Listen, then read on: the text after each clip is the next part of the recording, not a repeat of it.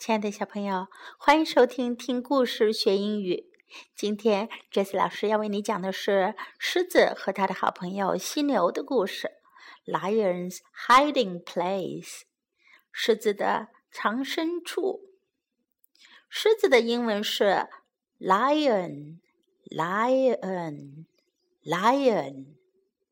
犀牛的英文是 rhino，rhino，rhino。Let's play hide and seek," said Rhino. 犀牛说：“我们玩捉迷藏吧。” Okay, said Lion. 狮子说：“好的，I'll go and hide under my bed. 我要去藏在我的床下面。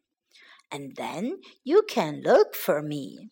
那样的话，你就可以找到我啦。That's no good. 那不好。 said Rhino. 犀牛说：“It needs to be a surprise，应该是一个惊奇才对。” Oh, said Lion. 狮子说：“啊、uh,，In that case, I'll hide behind the door. 那样的话，我就去藏在门背后。You'll never find me there. 你不会找到我的。”No, no, said Rhino. 犀牛说：“不不，You don't understand，你不明白。You mustn't tell me where you're going to hide，你不应该告诉我你要藏在哪里。” But if I don't tell you, said Lion，狮子说：“但是如果我不告诉你的话，You won't be able to find me, will you？你就找不到我了，不是吗？” Of course I will," said Rhino. 犀牛说：“当然我会找到你。I'll just look in every place I can think of.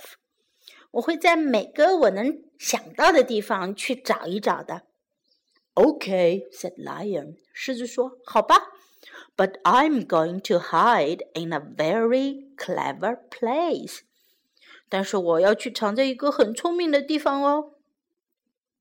Rhino closed his eyes and counted to ten. 犀牛闭上了眼睛，数到十。When he opened them again, Lion wasn't there. 当他再睁开眼睛的时时候，狮子不在那儿。Rhino searched under Lion's bed. 犀牛去狮子的床下找一找。And behind the door. 在门后找一找，and under the rug，在地毯下面找一找。But lion wasn't there，可是狮子不在那儿。Lion，said Rhino，犀牛说：“狮子。” But there was no answer，可是没有人回答他。Oh well，said Rhino，哦，好吧。 I'm too tired to search anymore. 我太累了，我都找不动了。So Rhino went back to his bed. 犀牛就回到了他的床上，put back the covers. 嗯，拉开了被子，准备盖上。And what do you think he found? 你们觉得他找到什么了呢？Hello, Rhino," said Lion. 狮子说。 哎，你好，犀牛。Did you like my hiding place？你喜欢我的藏身处吗？Yes, I do. 哈哈哈哈，laughed Rhino. 嗯，犀牛笑了。是啊，我好喜欢。But all this searching has made me sleepy. 但是啊，找了这么久，我都困了。Night, night, lion. 狮子，晚安。 And they both fell fast asleep。他们两个一起都睡着了。小朋友，你喜欢这个故事吗？从这个故事当中，我们看看我们能和狮子、犀牛他们学到什么样的英语呢？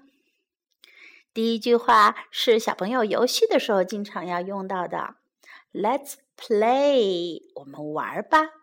Let's play.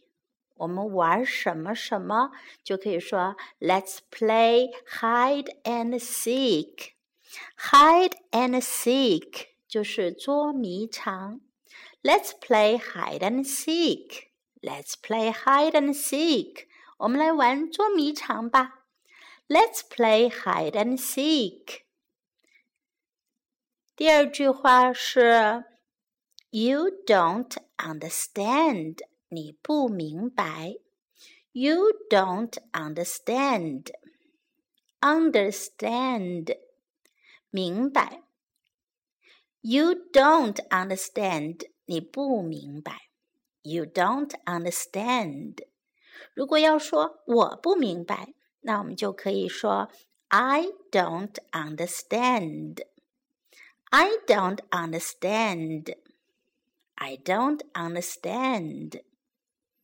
最后，我们再学一句 I'm too tired。我太困了。I'm too tired。我太累了。I'm too tired。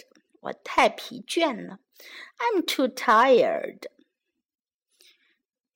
还有一个单词叫 sleepy，sleepy，sleepy，sleepy 的意思是很困了，要睡觉了。如果说 I'm too sleepy，就是我太困了，我要睡觉了。最后，我们再跟小犀牛学说会，他们说晚安是怎么说的呢？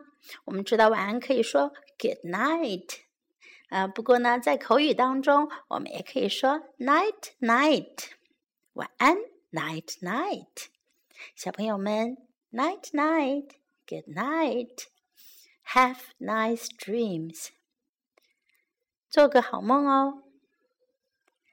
好了，今天的故事就到这里，我们明天再见，拜。